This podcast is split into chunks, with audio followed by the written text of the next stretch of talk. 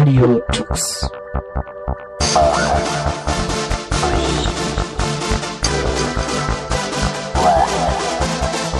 The German Linux Radio, the German Linux Radio.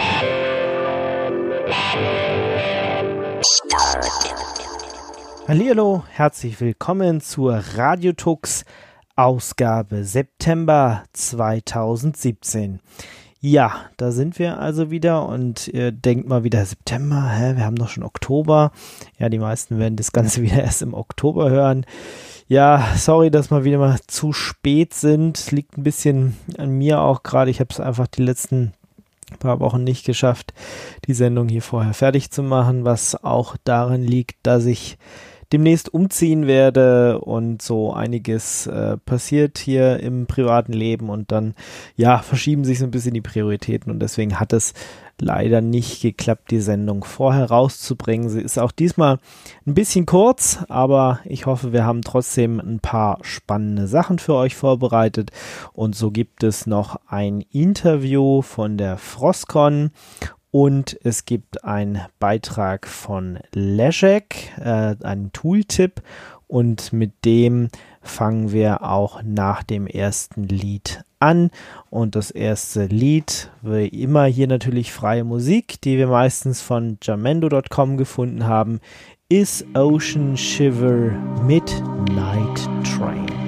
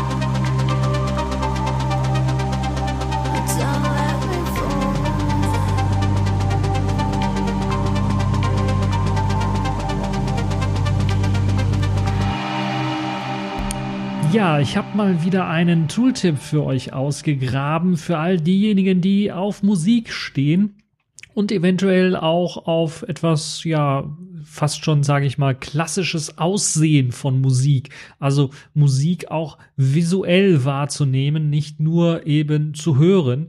Da gab es ja ganz damals, als wir die großen Anlagen hatten, gab es ja erst einmal analoge Anzeigen, die dann so ein bisschen angezeigt haben, wie jetzt so der Beat ist, äh, wo jetzt so die Höhen und die Tiefen zu sehen sind.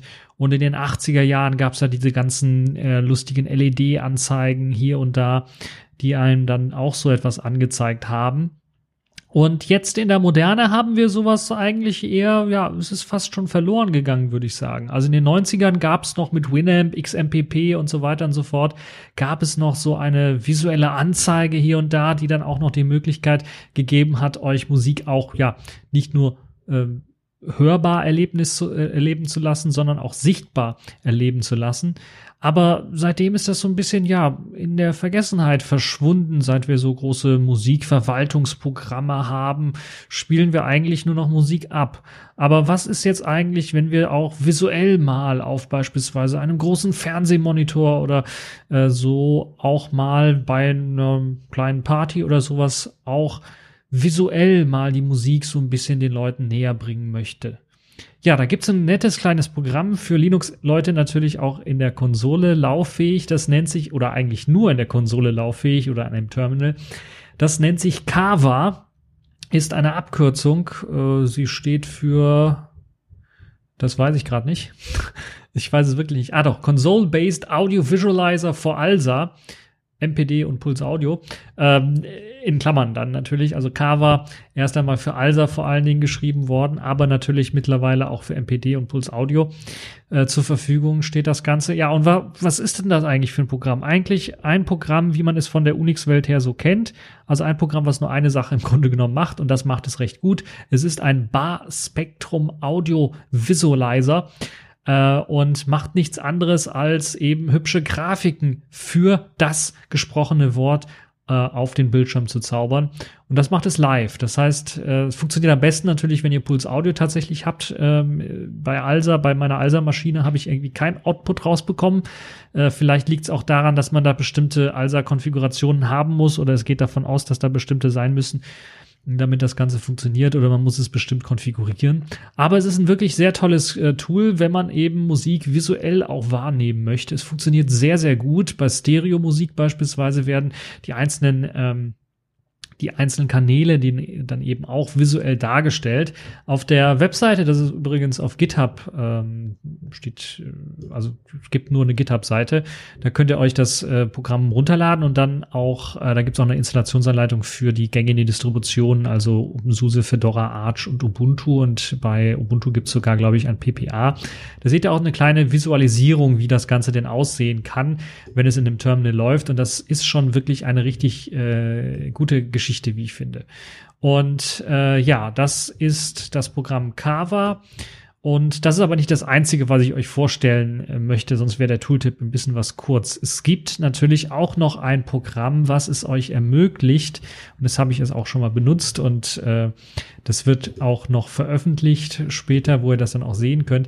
Das äh, nennt sich ähm, Audio Visualizer Python und das ist im Grunde genommen nichts anderes als das, was Kava in Echtzeit macht im Terminal, das dann im Nachhinein auch in ein Video einzubauen. Das heißt, was macht das Programm? Das macht nichts anderes, als äh, dass es Audiosignale visualisiert und in ein Video hineinpackt und dann diese schönen ähm, ähnlichen Animationen, dieses äh, Bar Audio Visualizer dann eben auch in einem Video dann sichtbar macht. Äh, wer beispielsweise die Linux Action News sich reinzieht, ein weiterer Podcast aus den USA, äh, der vielleicht der eine oder andere kennt, der wird dieses äh, Programm oder zumindestens wie es aussieht auch schon kennen. Audio Visualizer Python macht nämlich genau das. Es macht eben einen auf einem Hintergrund, den man frei wählen kann und einem Text, den man frei wählen kann, macht es halt eben zu einer Aufnahme, die man äh, aufgenommen hat, einfach eine Audioaufnahme, einfach ein äh, visuelles äh, Video dazu, was halt eben dann äh, die diesen Bar Analyzer, dieses äh, Visualizer dann anzeigt für Audio. Ein sehr sehr schönes Programm und ich habe das jetzt auch beispielsweise benutzt, um diese Vertonung, die ich gerade mache, eben auch mit einem schönen, schönen äh, Radio Tux, glaube ich, Hintergrund dann auch ähm, aufzunehmen. Das heißt, es wird auch auf YouTube landen. Ihr werdet dann in dem Kommentarbereich unter dem Artikel dann auch nochmal diesen Teil zumindestens, den ich jetzt hier aufnehme, dann auch als Beispiel dort mal äh, sehen. Und äh, ja, das also äh, das Programm. Das Programm ist ebenfalls auf äh, GitHub steht das zur Verfügung, ist ein äh, Python-Programm, kann mit Python und Qt 4 beziehungsweise Python und Qt 5 verwendet werden. Ihr braucht also die entsprechenden Abhängigkeiten dafür. Mindestens Python 3, PyQt 4 und Pill, das ist die Pillow-Bibliothek die man bei den meisten Distributionen dann einfach installieren kann. Und dann muss man, weil es ein Python-Programm ist, einfach nur das GitHub klonen und die MainPy ausführen. Und dann hat man eine schöne ähm, visuelle Oberfläche, wo man dann alles so konfigurieren kann, wie man denn das Ganze tatsächlich haben möchte. Und äh, ja, das ist wirklich ein tolles äh, Programm, wie ich finde. Ich klicke jetzt auch schon hier rum und äh, mach und tu. Äh, ihr habt da wirklich die Möglichkeit, erst einmal die Musikdatei auszuwählen, das Ausgangsvideomaterial einzustellen und natürlich auch noch ein Hintergrundbild auszuwählen, was dann im Hintergrund äh, andauernd eingeblendet werden soll. Und ihr könnt auch einen Titel frei erstellen, habt dazu die Möglichkeit, sehr viel zu konfigurieren. Erst einmal natürlich äh, mittig, also zentriert, links oder rechts ausgerichtet der Titel. Äh, die Farbe des Textes, weiß, schwarz, was auch immer, könnt ihr auswählen. Ihr könnt auch die Farbe des Visualizers auswählen. Also wenn ihr beispielsweise einen Hintergrund habt, der sehr weißlastig ist, dann macht es natürlich Sinn, dann den Visualizer und den Text vielleicht schwarzlastig zu machen, damit man überhaupt was sehen kann. Das lässt sich dort einstellen. Die äh, Schriftgröße für den Titel, den man haben möchte, lässt sich einstellen, genauso wie die Schriftart. Und es gibt ein kleines Preview-Window, äh, Preview-Fensterchen, das eben einem auch anzeigt, wie das Ganze dann eventuell auszusehen hat. Und dann könnt ihr auf Create Video klicken und dann wird mit Hilfe von FFmpeg, das ihr dann ebenfalls installiert haben solltet, ich glaube, es geht auch mit libav, ähm, wird dann eben dieses Video erstellt mit dieser hübschen Audio-Visualizer-Geschichte. Äh, und ja, das ist auf jeden Fall mein kleiner Tooltip für die Leute, die Audioerlebnis äh, auch visuell Leuten näher bringen möchten. Und äh, ja, habt viel Spaß dabei. Die Links, wie gesagt, packe ich euch unten rein, zusammen mit dem kleinen Demo-Video von dieser kleinen Aufnahme.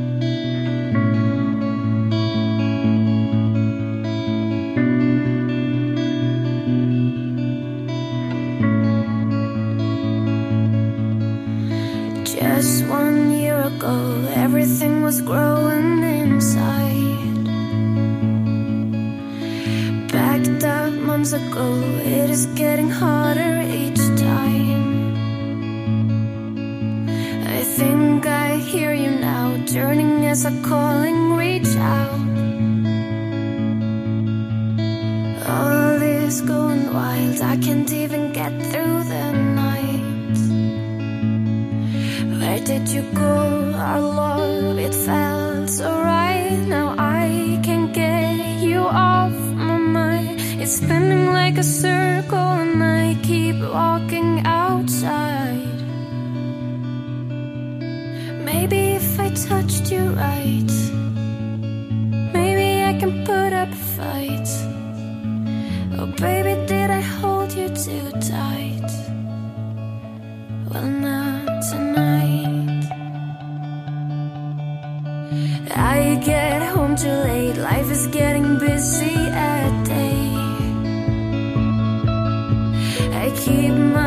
Schedule up, filling it with meetings and stuff. But now it's fall again, hearing voices sing through the night. Where are you, off my friend? Maybe you could love me again. Where did you go,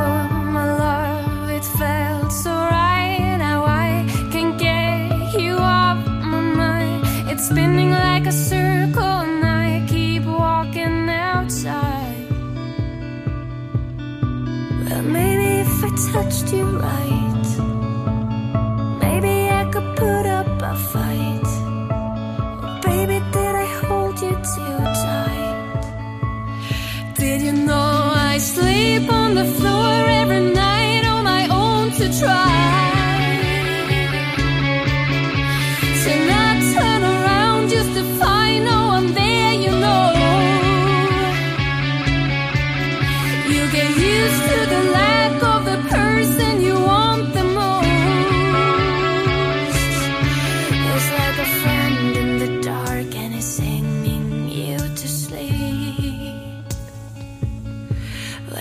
you go? Our love, it felt so right. Now I can't get you off my mind. It's spinning like a circle, and I keep walking outside.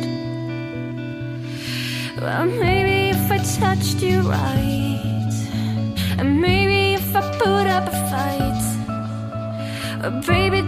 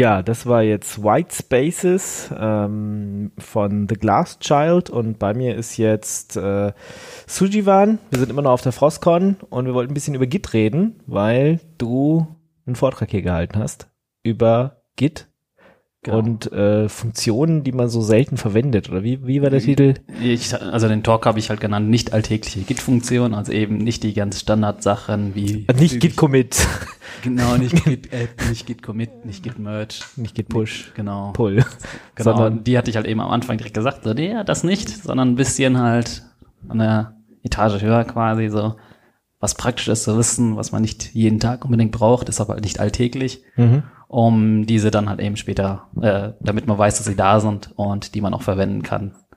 Und warum verwendest du oder wa- warum, wie kommst du auf dieses Thema Git? Äh, benutzt du das tagtäglich? Äh, ist es wichtig in deinem Alltag oder stehst du einfach da drauf? ist das einfach so fetisch oder? Naja, als äh, Softwareentwickler ist es ja quasi ja schon, oder vor allem auch im Open Source Bereich ja dann Usus, dass man Git verwendet, äh, wobei nicht nur Softwareentwicklung, sondern auch Systemadministratoren und ähm, die ja auch eben Git verwenden.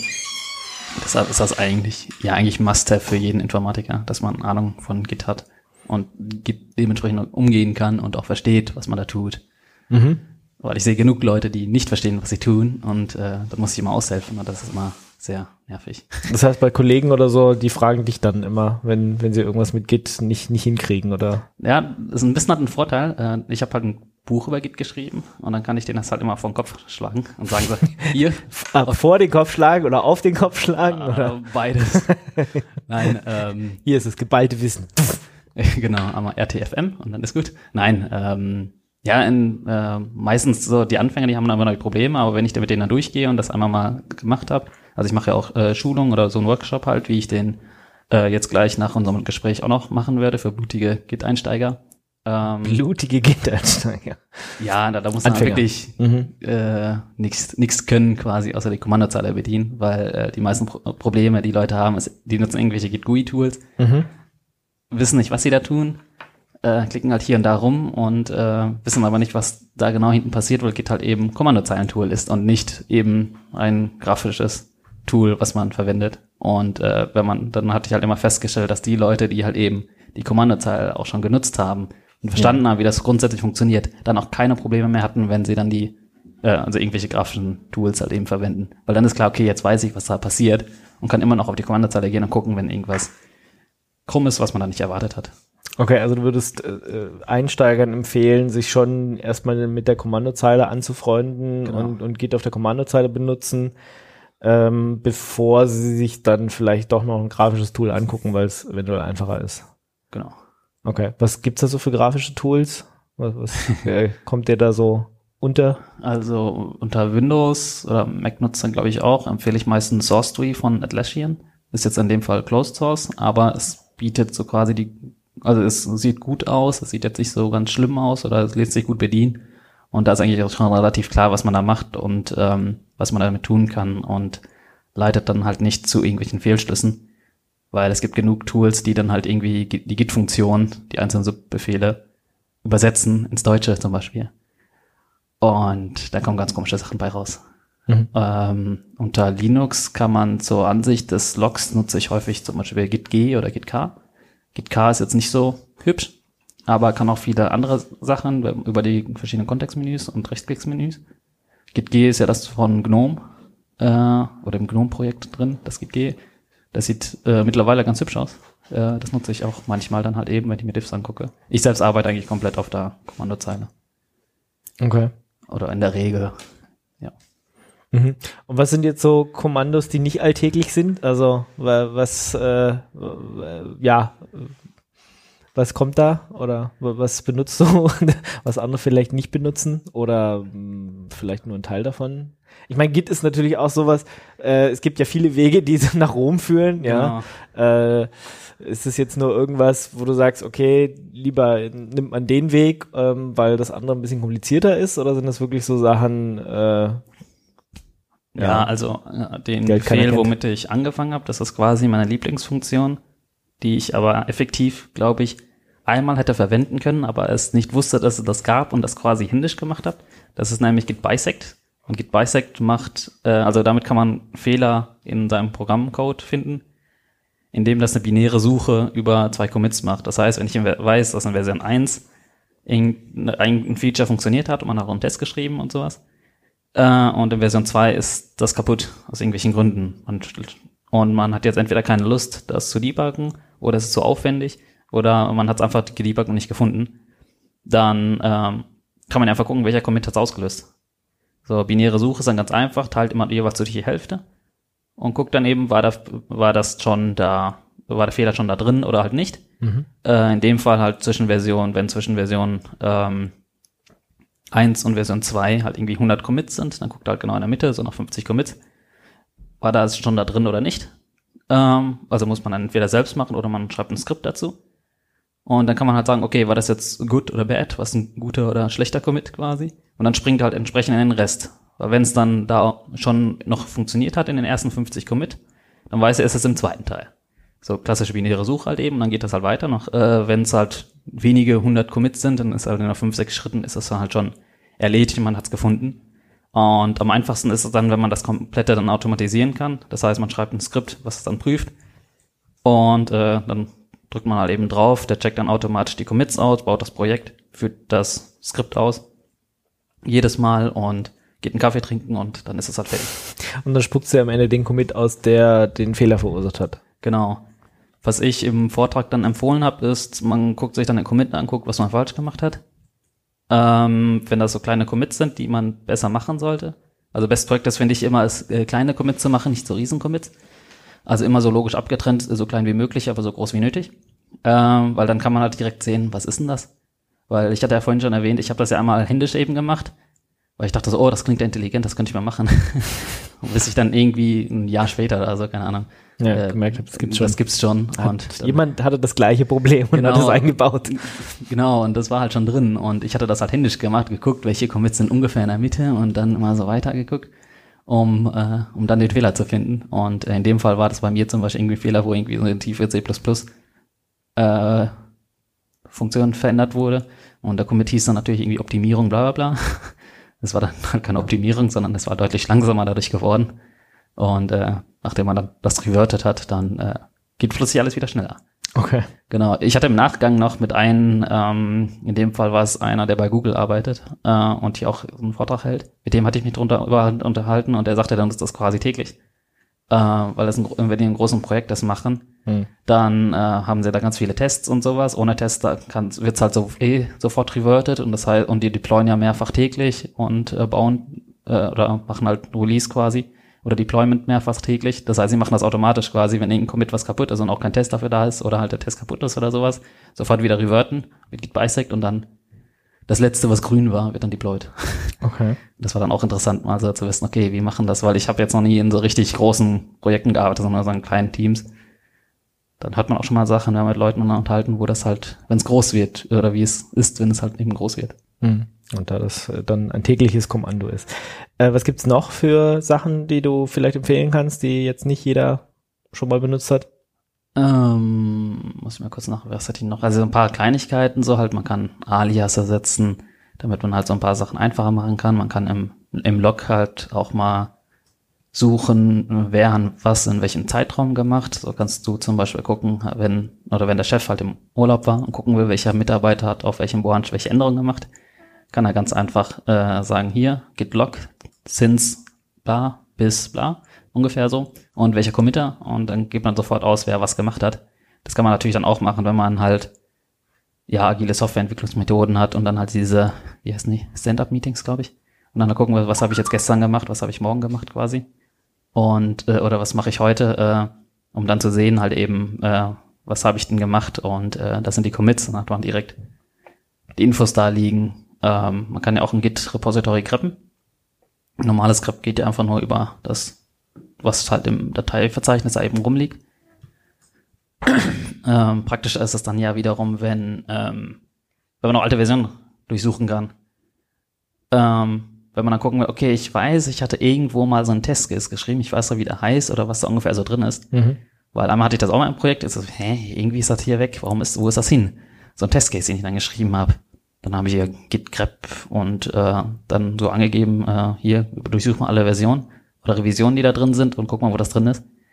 Und plötzlich sehe ich dann halt äh, einen Experten, der dann von den Test entfernt hat, weil er irgendwie fehlschlug.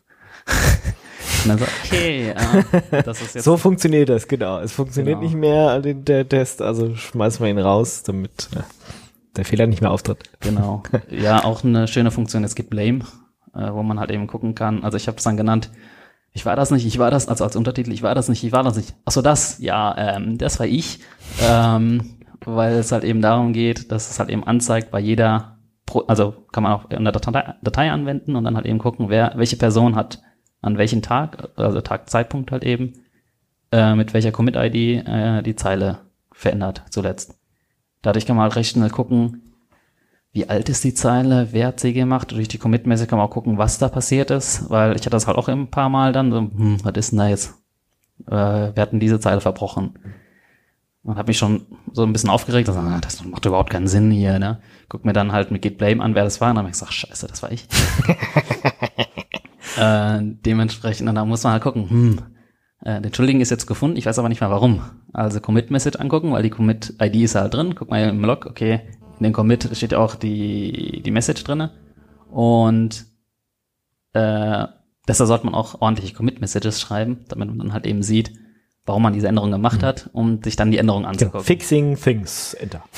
Genau, weil das hat die dann auch im Talk angesprochen, dann, äh, weil da gab's noch, gibt's noch welche, die schreiben dann einfach nur Implementierung und Test und die Ticketnummer hin. Ähm, oder einige, also das ist ja schon immerhin gut, weil dann hat man zumindest weiß noch, okay, da ist ein Test und eine Implementierung drin und zu welcher äh, zu welcher Ticket das, zu welchem Ticket das gehört. Nachteil ist nur, wenn man dann äh, sich vertippt bei der Ticketnummer. Ja, das hatte ich dann mal. Und dann so, hä, du hast doch dieses Ticket als auf gelöst gesetzt, da sind aber keine Commits dran. Stattdessen ist da ein, ein Commit-Message, wo dann wiederum ein anderes Ticket ist, was du eigentlich gar nicht angefasst hast. Was hast du denn da gemacht? dann so, oh. Also sollte man auch immer so, okay, was habe ich gemacht? Zu welchem Ticket gehörst das? Und kurze Beschreibung, damit da klar ist, was ist da passiert oder warum ist das, äh, warum man das gemacht hat. Okay. Gibt's noch was, was dir so spontan einfällt? Äh, Ich meine, man kann den Vortrag natürlich auch noch gucken. Wir wir können den auch mit verlinken. Also, der ist ja aufgenommen worden. Genau. Ähm, Äh, ich muss mal überlegen, was hatte ich denn dann noch? noch was Spannendes. Was vielleicht nicht jeder weiß. Ja, ein interaktives Rebase ist eigentlich ganz gut. Das ist nicht unbedingt ein nicht alltägliches, sondern teilweise halt auch ein alltägliches. Also ich habe bei jeder Funktion eigentlich immer mal wieder gefragt, ja, also das waren, glaube ich, zehn verschiedene Funktionen, ähm, wie viele Leute das nutzen, also entweder kennen oder nutzen oder täglich nutzen. Und das war dann halt so, oh, das nutzen wir täglich. Weil mit einem interaktiven Rebase kann man die letzten Commits, die man so gemacht hat, äh, nachträglich verändern. Weil einige so, oh, ich habe jetzt äh, die Commit-Message doof gemacht oder ich wollte gerade zwischen den Rechnern wechseln und habe halt im Commit-Message einfach nur äh, WIP, also Work in Progress, gemacht, um, ja, also reingeschrieben, um zu gucken, äh, um es halt auf einen anderen Rechner zu, sch schreiben, äh, zu schieben und da weiterzumachen. Hm, wie verändere ich das jetzt? Weil dann hat man vielleicht Commits, die man zusammenfassen möchte oder halt irgendwie ganz viel getestet hat, weil es irgendwie auf den Test-Deployment-Server gegangen ist und hat mal Testing, Testing, Testing geschrieben, was man auch durchaus machen kann, wenn man nur selbst dran arbeitet. Dann so, okay, die fasse ich jetzt mal alle zu einem Commit zusammen, also Commit squashen. Oder halt eben die Reihenfolge der Commits verändern, weil wenn man Test-Driven Development macht zum Beispiel, dann sollte man in der Regel erst den Test schreiben und dann die Implementierung. Andere machen das andersrum. Das kann man dann schön einmal umdrehen. dann merkt der Chef auch nicht mehr. äh, so, solche Späße kann man halt mitmachen und halt eben die Commit-Messages nachträglich verändern und ähm, auch mal Commits halt rausschmeißen. Genau, und was da halt praktisch ist, wenn man Commits aus Versehen rausgeschmissen hat, dann will man sie ja eigentlich wieder haben. Äh, Also aus Versehen rausgeschmissen hat, dann, ne? war ja halt nicht extra. Und so, oh, alles verloren und äh, wie hole ich denn das jetzt wieder? Ähm, und dann die Leute, die halt zu wenig, die halt jetzt nicht so ein perfektes Wissen von Git haben, was halt schon recht viele sind, was kein Problem ist, man muss ja nicht, man kann ja nicht alles perfekt beherrschen. Ähm, und dann ruft man die Person an, ähm, da kannst du auch das praktische XKCD zu Git verlinken. Nämlich, äh, wenn man keine Ahnung hat, was Git ist, dann fragt man einfach die Person äh, der Git.txt an, äh, wie man das denn jetzt fixt. äh, in dem Fall ist das zum Beispiel ich.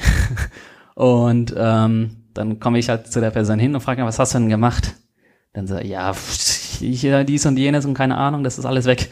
Ich weiß es nicht, hilf mir bitte.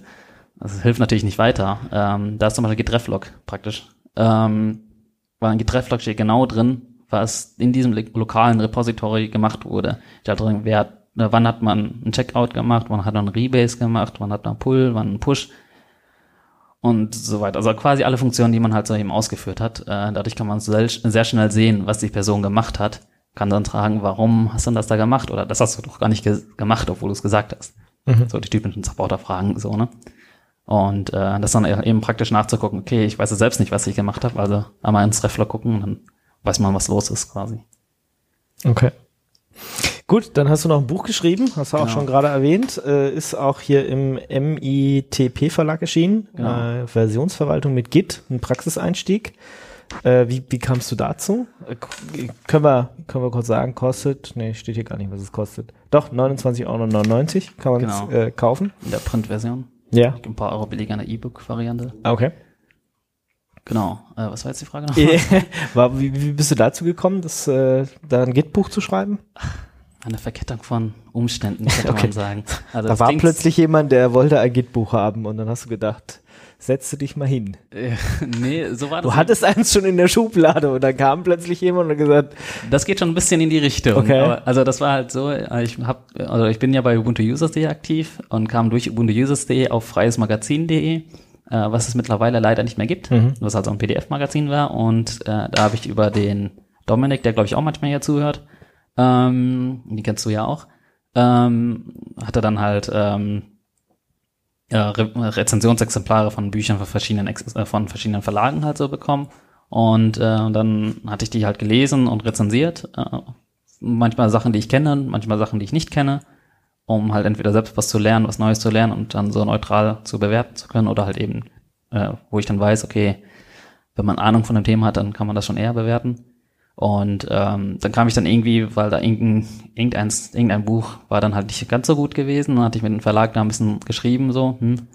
Und äh, dann so, hey, äh, willst du nicht, äh, wir hätten, oder wir suchen jemanden, der ein erweitertes Ubuntu-Profi-Buch schreibt. Und dann sind wir gefragt, hm, wat, was stellt ihr euch da vor? Und dann, ja, was würdest du da reinschreiben und sowas? Wir wollen jetzt keinen dicken Klopper haben mit tausend Seiten, aber irgendwo oder was dazwischen. Kam das irgendwie so ein bisschen hin und her diskutiert, sondern so, hm, 500 Seiten für ein Buch schreiben. Für was das meiste halt schon bei Wiki Ubuntu Users.de halt drin ist, hatte ich jetzt nicht so viel Lust, aber ich hätte Interesse, ein Git-Buch zu schreiben. Okay. Und äh, was du ja gerade meintest, ich hatte schon was in der Schublade liegen. das, die Schublade war dann dementsprechend mein Blog, ähm, weil äh, mein Buch äh, basiert quasi auf einer Git-Tutorial-Reihe in meinem Blog. Ähm, von, weiß nicht, Ende 2015 müsste das gewesen sein, wo ich dann irgendwie drei oder ne, vier Teile müssten das gewesen sein, wo man auch schon die Grundlagen zu kennt. Also theoretisch muss man noch nicht mal ein Buch kaufen, aber, in- wo dann aber natürlich halt mehr erklärt wird als äh, mein Blogpost äh, und Ich wollte jetzt gerade sagen, das ist ein schlechter Verkaufsargument für dein Buch. aber man kriegt schon mal einen Einblick halt in das Buch, Ja, okay. äh, eben was man da genau, Lernt. äh, was man da genau lernt, zumindest den Einstieg. So, weil wenn man dann weiß, okay, ich kann jetzt schon Commits machen, ich weiß, wie ich das angucke, wo, was ein Log ist, was ein Staging Area ist, was ein Merge ist, ähm, Rebase glaube ich auch noch und ähm, wie man Push und Pullt auf GitHub und Pull Requests macht. Da hat man zwar schon die Grundlagen, was halt häufig fehlt, ist dann, äh, die Leute haben dann zwar schon die, die Werkzeuge, wissen aber nicht, wie sie es umsetzen. Ähm, deshalb ist mein Fokus in dem Buch auch äh, Workflows. Ich habe halt verschiedene Workflows für verschiedene Personen, Typen und Gruppentypen definiert. Ähm, weil dann halt so komplexe Sachen wie Gitflow mit mehreren Personen, wo dann jeder in einem Feature-Branch arbeitet und dann mal halt immer rebasen und mergen muss. Das kann dann halt ist dann und dann noch mehrere Repositories hat, weil wenn man jetzt bei GitHub guckt und dann, okay, ich muss jetzt erstmal dieses Repository forken, dann muss ich da einen neuen Branch machen, dann den auf mein Repository pushen, dann wieder einen Merge-Request machen oder Pull-Request, wie das bei GitHub heißt. Dann muss das angenommen werden und dann will ich das nächste arbeiten, muss aber mein Repository wieder auf den aktuellen Stand bringen. Da kommen die meisten halt eben durcheinander. Äh, und deshalb habe ich dementsprechend so, was passiert, wenn du eine Person bist, ganz alleine bist, habe ich zum Beispiel häufig. Ich packe halt jeden, jeden Kleinkrams in ein Repository. Also alles, was Text ist in der Regel. Ähm, und äh, wie kann man da arbeiten? Gut, da brauchst du keine großen Branches, dann machst du halt Push-Pull, Commits und fertig. Nur zur Absicherung quasi und um Selbstversionen zu haben. Und, äh, und halt eben, wie das sind, wenn du mehr, mehr Personen, aber trotzdem nur einen Branch hast oder halt eben für jeden Feature-Branch, also ganz viele verschiedene Sachen, so dass man sich das Passende quasi raussuchen kann, weil das ist immer das, äh, so was man ja auch häufig halt generell im IT oder im Softwareentwicklungsbereich halt findet, ist, oh, ich habe jetzt die schönen Werkzeuge, ich habe aber keine Ahnung, wie ich das jetzt verwenden soll, weil die halt lose zusammenhängen. Und ähm, das ist so ein bisschen der Fokus, dass ich das versuche halt ein bisschen mehr den Leuten halt zu erläutern und halt näher zu bringen, wie man das dann auch in der Praxis halt nutzt. Machst du das dann an Beispiel von, von irgendwelchen Projekten? Mm, Also das äh, in, mein, in meinem Buch oder auch in dem Blog, ähm, das ist dasselbe Beispiel halt. Da baue ich zum Beispiel so eine kleine statische Webseite auf. Jetzt nicht viel, wo man ein bisschen HTML bearbeitet und dann hat man trotzdem halt immer noch so einen kleinen Praxisbezug drin, damit man immer weiß, was da so gerade passiert. Also irgendwie Titel hinzugefügt, Menü hinzugefügt. Da muss man jetzt kein groß HTML können, aber wenn man weiß, was da passiert, dann ist es eigentlich relativ simpel nachzuvollziehen. Und ähm, so hat man wirklich noch ein Praxisprojekt, weil es gibt zum Beispiel auch, das ist eigentlich auch ein gutes Buch, das vom, Open, vom ehemaligen Open Source Press Verlag, äh, das Git-Buch, was mittlerweile auch in der, unter der Creative Commons Lizenz ist. Gibt ja, gibt's unter git.buch, nee, gitbuch.ch, genau, genau. ja, und sowas, ja. Genau, ähm, äh, wo das ein bisschen mehr technischer zum Beispiel erklärt wird, äh, äh, aber da vielleicht mal die Praxis ein bisschen so fehlt. Äh, oder halt dann nicht, also, hm, wie, wie funktioniert das jetzt genau in der Praxis? Und ähm, dementsprechend versuche ich das auch immer an Praxisbeispielen klar zu machen. Warum, wofür brauche ich das jetzt? Genauso wie ich halt vorhin erklärt habe, wofür brauche ich jetzt Bisect? So, wenn du Systemadministrator bist, dann brauchst du kein Git Bisect. Also ganz einfach. Also ich versuche das immer so praxisnah zu machen und weniger auf die ganz technischen internen Details drauf zu gehen. Auch wenn man da vielleicht wissen sollte, was jetzt, oder wo es praktisch sein kann zu wissen, wie Git intern arbeitet, wie die Dateien abspeichert und wie die Revisionen abgespeichert werden. Gut. Ja, dann vielen Dank, Ja. dass du uns mal so ein paar äh, Funktionen erklärt hast. Und wie gesagt, wer Interesse hat, kann sich natürlich das Buch kaufen oder halt mal deine Bloganträge dazu lesen. Genau, äh, ich bin auch an Feedback interessiert. Also falls ihr irgendwie, also vielleicht sind hier auch Hörer bei, die sich das Buch gekauft haben oder später kaufen. Äh, ich habe meine Mailadresse steht da auch drauf, oder man kann mich antwittern und sagen so, hier, das war scheiße oder das war gut.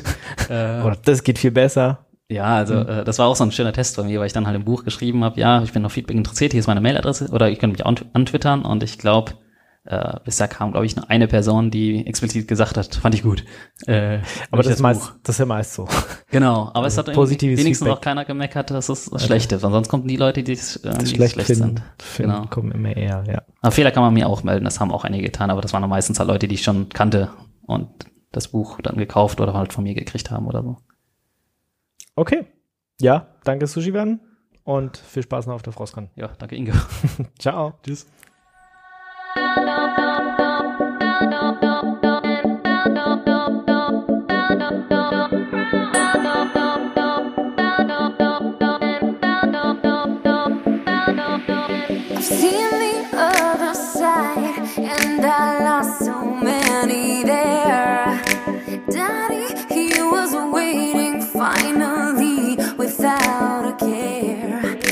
Told me to have faith, faith that could return.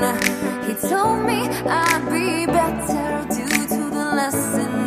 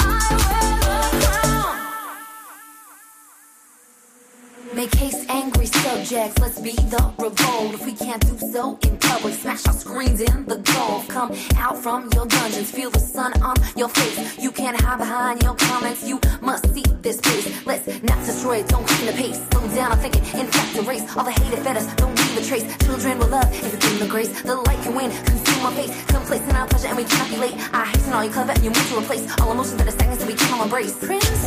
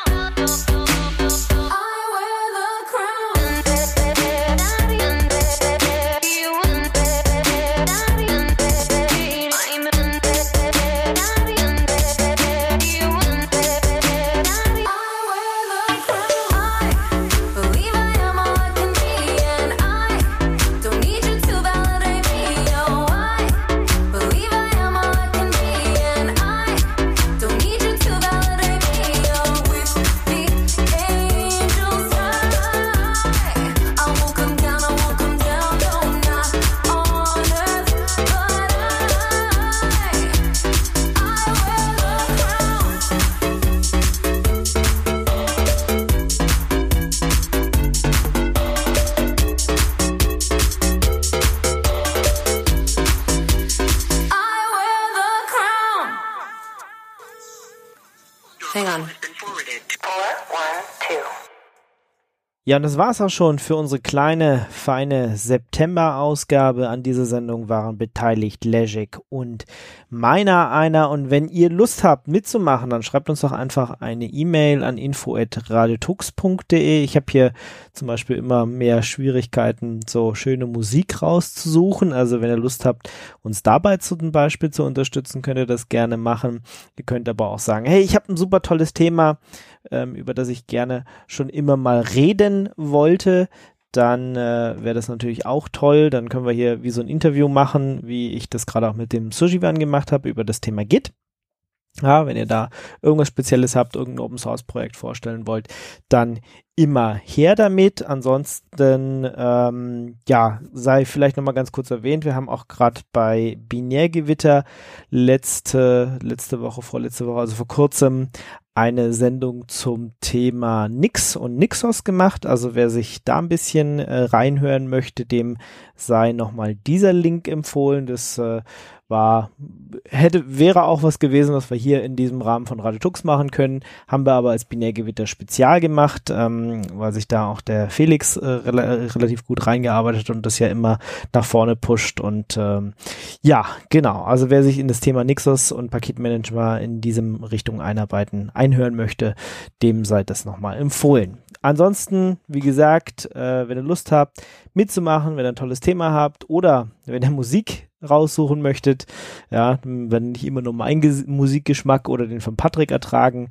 wollt, dann äh, macht hier gerne mit. Ansonsten haben wir natürlich auch Kapitelmarken. Äh, ich weiß, es gibt immer wieder Leute, die sagen, nee, weg mit dieser blöden Musik, braucht kein Mensch.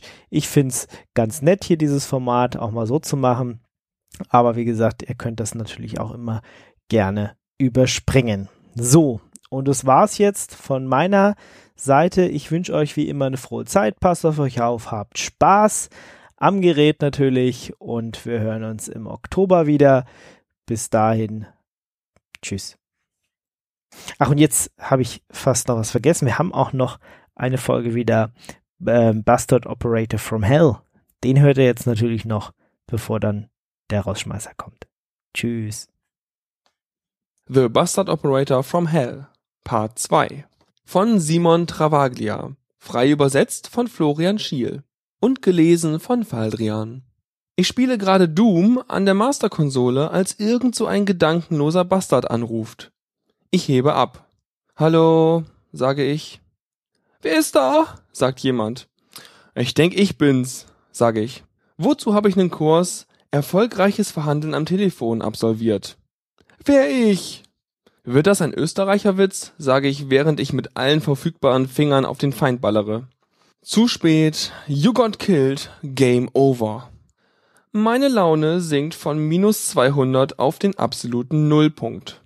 Was kann ich für Sie tun? Meine Stimme ist so weich wie Kaschmirwolle, ein untrügliches Warnzeichen. Ähm, ich hätte gern gewusst, ob wir ein bestimmtes Softwarepaket haben. Was für eine Software ist das? Ähm, sie heißt Basic. Klickerdi, klackerdi, klick. rm basic.exe. Hm, tut mir leid, haben wir nicht. Wir hatten das mal. Oh, na gut, die andere Sache, weswegen ich anrufe, könnte man alle Daten in meinem Account auf Band kopieren? Dann hätte ich eine Sicherheitskopie zu Hause, im Falle eines Falles. Im Falle eines Falles? Ja, falls sie zum Beispiel aus Versehen gelöscht werden oder so. Gelöscht? Machen Sie sich da mal keine Sorgen. Wir machen doch Backups. Ich bin so ein Schwein. Wie ist Ihr Username? Er gibt mir seinen Usernamen. Nicht sehr helle. Klickedi, klackedi, klick. Aber Sie haben doch gar keine Daten in Ihrem Account, sage ich, baffes Erstaunen in der wohlmodulierten Stimme. Und natürlich habe ich Daten. Sie schauen sicher an der falschen Stelle. Klickedi, klackedi, klick. Ah, stimmt. Ich war falsch sage ich. Hat er nicht gerade typisch in seinen Bart gemurmelt? Mein lieber Freund. Ich wollte sagen, der Username existiert gar nicht. Was? Wimmern in der Leitung. Aber da muss einer sein. Ich habe doch erst heute Morgen darin gearbeitet. Aha. Da liegt das Problem. Sehen Sie, da war ein Virus im System heute Morgen der mh, mm, Leonardo da Vinci Virus. Löscht alle User, die gerade eingeloggt sind, wenn er losbricht. Das kann nicht sein. Meine Freundin war auch eingeloggt. Und jetzt bin ich gerade in ihrem Account. Und welcher ist das? Er sagt es mir. Manche Leute lernen's nie. Ah ja, den Account konnten wir gerade noch retten. Klicke die Klacke die Klick. Sie hat nur alle Daten verloren. Aber keine Sorge, wir haben doch alles auf Backup. Oh Gott sei Dank. Auf Lochstreifen Backup. Haben Sie einen Leser dafür? Wir nicht. Viel Spaß! Ich bin so ein Hund. Das war The Bastard Operator from Hell Part 2. Das war eine Sendung von Radio Tux, herausgegeben im Jahr 2017. Unter Creative Commons Lizenz, Namensnennung und Weitergabe unter gleichen Bedingungen. Lieder sind eventuell anders lizenziert. Mehr Infos auf radiotux.de. Unterstützt durch Manitou.